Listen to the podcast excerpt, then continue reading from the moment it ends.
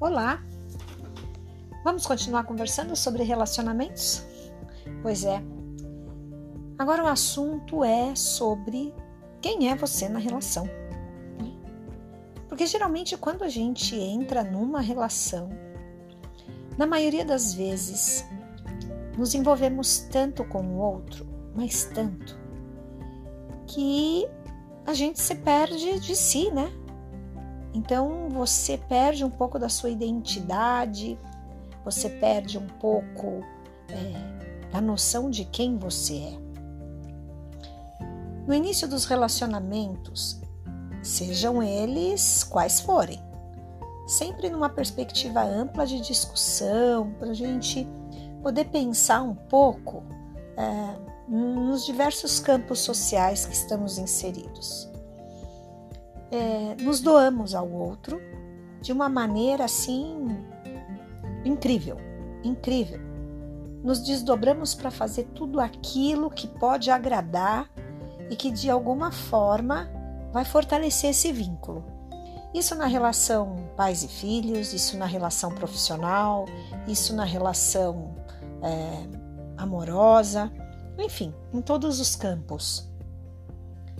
E é curioso que é, essas pessoas que se entregam dessa maneira nos relacionamentos, elas acabam não percebendo o quanto elas se desconectam delas mesmas. Deixam de lado seus planos, sua vida, sua carreira, é, o seu jeito de se cuidar. Algumas até chegam ao ponto de é, modificar até a sua maneira de ser, viver e estar no mundo. Isso é muito complicado. Se eu paro para pensar num relacionamento entre um casal, e aí mais uma vez eu vou ampliar a discussão, não estou me referindo a um casal, um tipo de casal específico.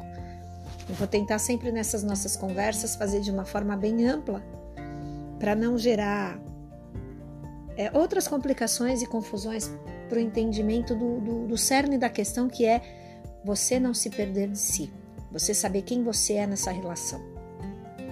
Então, quando uh, duas pessoas elas se relacionam, a tendência e sempre essa tendência começa no início desse relacionamento, na tentativa de é, agradar, na tentativa de consolidar esse vínculo, se fazer tudo pelo outro, né? Absolutamente tudo.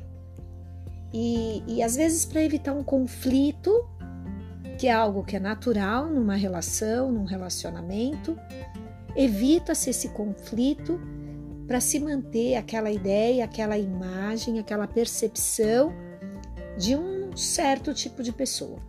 Isso não é bom. Porque ao longo do desenvolvimento desse relacionamento, se uma das partes ela baseia esse essa relação nessa metodologia, digamos assim, dessa maneira, chega uma hora que a pessoa não se reconhece mais e, e na primeira crise mais forte ela surta praticamente.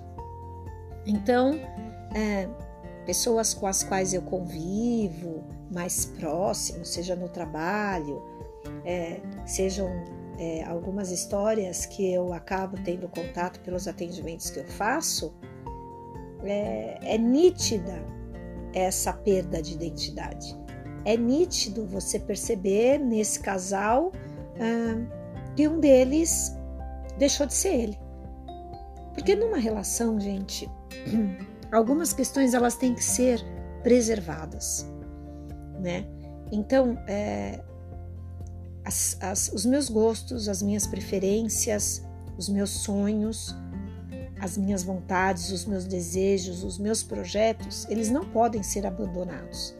Forma-se uma família, forma-se uma relação, no caso que eu estou falando de casal, mas isso não impede que cada um, na sua individualidade, ainda mantenha e cultive os seus sonhos, os seus desejos. É lógico que eles têm que ser adequados para uma nova realidade, que é uma realidade de casal, seja ele qual for. Do mesmo modo, acontece em relação aos filhos.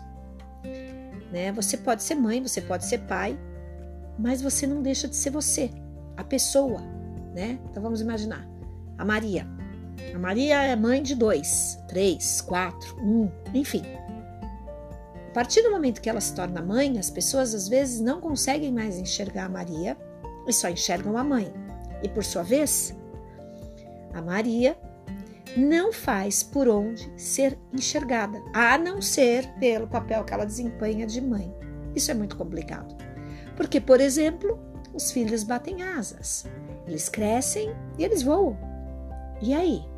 O que, que vai acontecer com a Maria quando esses filhos forem embora? E nos relacionamentos de casal, seja ele qual for, quando ocorre a partida dos filhos, é que cai a ficha, ou de um ou de outro, de ambos, de que eles não se reconhecem mais.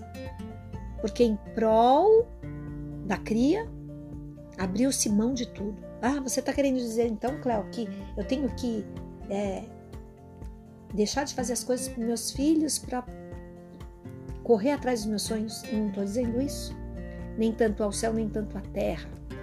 Eu estou dizendo que a gente precisa de equilíbrio.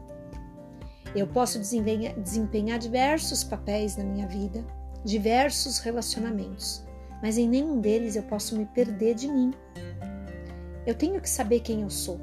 Eu tenho que saber o que eu gosto, o que eu não gosto, que eu desejo fazer, que eu planejo para o meu futuro. Você pode ter a sua família, você pode ter seus filhos, você pode ter seu companheiro, sua companheira, mas você precisa saber quem você é, na sua individualidade. Quem é a pessoa em questão? Quem é você? E o mesmo se aplica a, a relacionamentos profissionais. Também, é, um pouco de experiência que eu tenho aí na vida, o que eu percebo também são pessoas que vão perdendo identidade é, em relação às suas práticas e seu perfil profissional. É, quando elas se relacionam com determinados tipos de pessoa.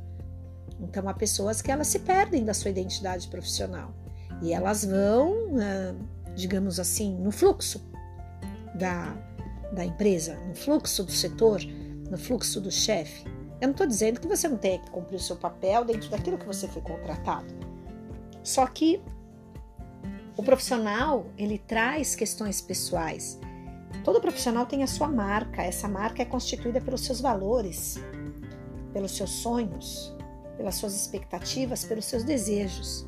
Aliás, uma das formas que se tem de não se perder a identidade dentro de um relacionamento é saber o que você quer, qual é a sua meta, qual é o seu sonho, qual é o seu desejo. E a partir disso você criar uma rotina de relacionamento em que você tenha lugar e que tenha espaço.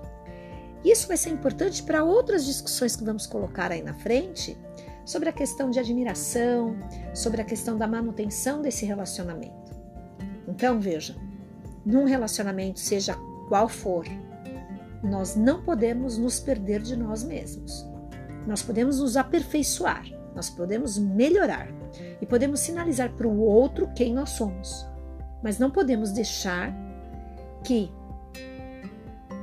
a gente se perca dentro de uma rotina sufocante e alucinante.